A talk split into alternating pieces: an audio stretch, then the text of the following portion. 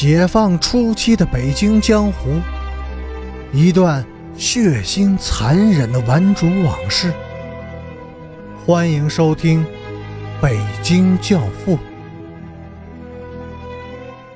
第一百六十二集。大金刚点了点头，表示他知道那件事儿。第二天，老红卫兵们就砸了贺家。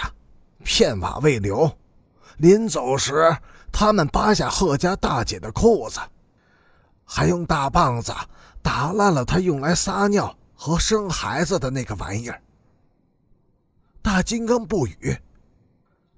大哥，你知道向老红卫兵们通风报信的人是谁吗？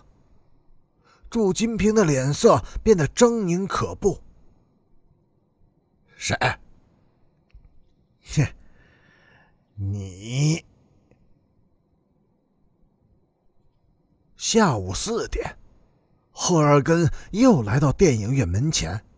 这一次，他只在开水摊子上喝了半碗水。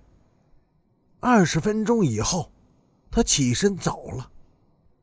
临走时，他把身上所有的钱都留给了瞎眼的小丫头。钱不多。但也有几十元。瞎眼老汉面无表情的接过钱，飞快的塞进光板羊皮袄的大襟儿里，然后他用手摸着小丫头的头顶，叨咕了几句外人根本听不懂的话。小丫头立时就像一只还了阳的猴子似的，脱下破皮袄，轻巧的蹦了过来。跪在地上，重重的磕了一个响头。紧接着，他两手平举，手心向上，翻着两只白乎乎的眼睛，呆望着赫尔根。他还想要钱。小丫头今天在头上系了一根红色毛线绳，平添了几分俏丽。可是已经快到冬天了。他怎么不穿衣服呢？赫尔根心里竟有些酸酸的。他没有钱了，手中只剩下一枚两分的硬币。四点二十八分，赫尔根走进了电影院对面的百货商店。进入商店以后，出现了两个没有意料到的情况。这是他在推开店门的那一瞬间就立刻发现了。他稍微迟疑了一下，但很快就下了决心，径直走了进去。店里空荡荡的，竟没有一个顾客。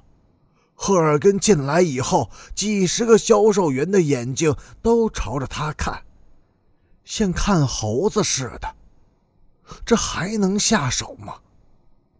还有一个情况是，在离钟表柜台最近的文具部，聚集了五个销货员在闲聊。这两个商品部之间隔了一个很宽的出入口，一旦发生什么情况，这些售货员在几秒钟之内就可以迅速的冲出柜台。没关系，这还不是最糟的。赫尔根安慰自己说：“如果他们都聚在店门口，那就真的什么也干不成了。现在，店门口只有两个人，加上在殿堂里扫地的这个人，一共才三个。虽然都是男的，但毕竟只有三个人。其中只要有一个怕刀子。”就无法拦住我了。他走到钟表柜台前，和一年前一样，柜台里陈列着几盒国产的手表，里面的货架上，则是样式一致的双铃闹钟。我买一只闹钟，他告诉售货员。售货员斜着眼睛看看他。慢悠悠的往这边走了过来。赫尔根对售货员的态度根本不介意，而是像所有的顾客一样，紧靠着柜台，专心的查看货架上的商品。如果这时有人能够稍微留意一下，就会发现这个年轻人的站位和姿态极其的古怪。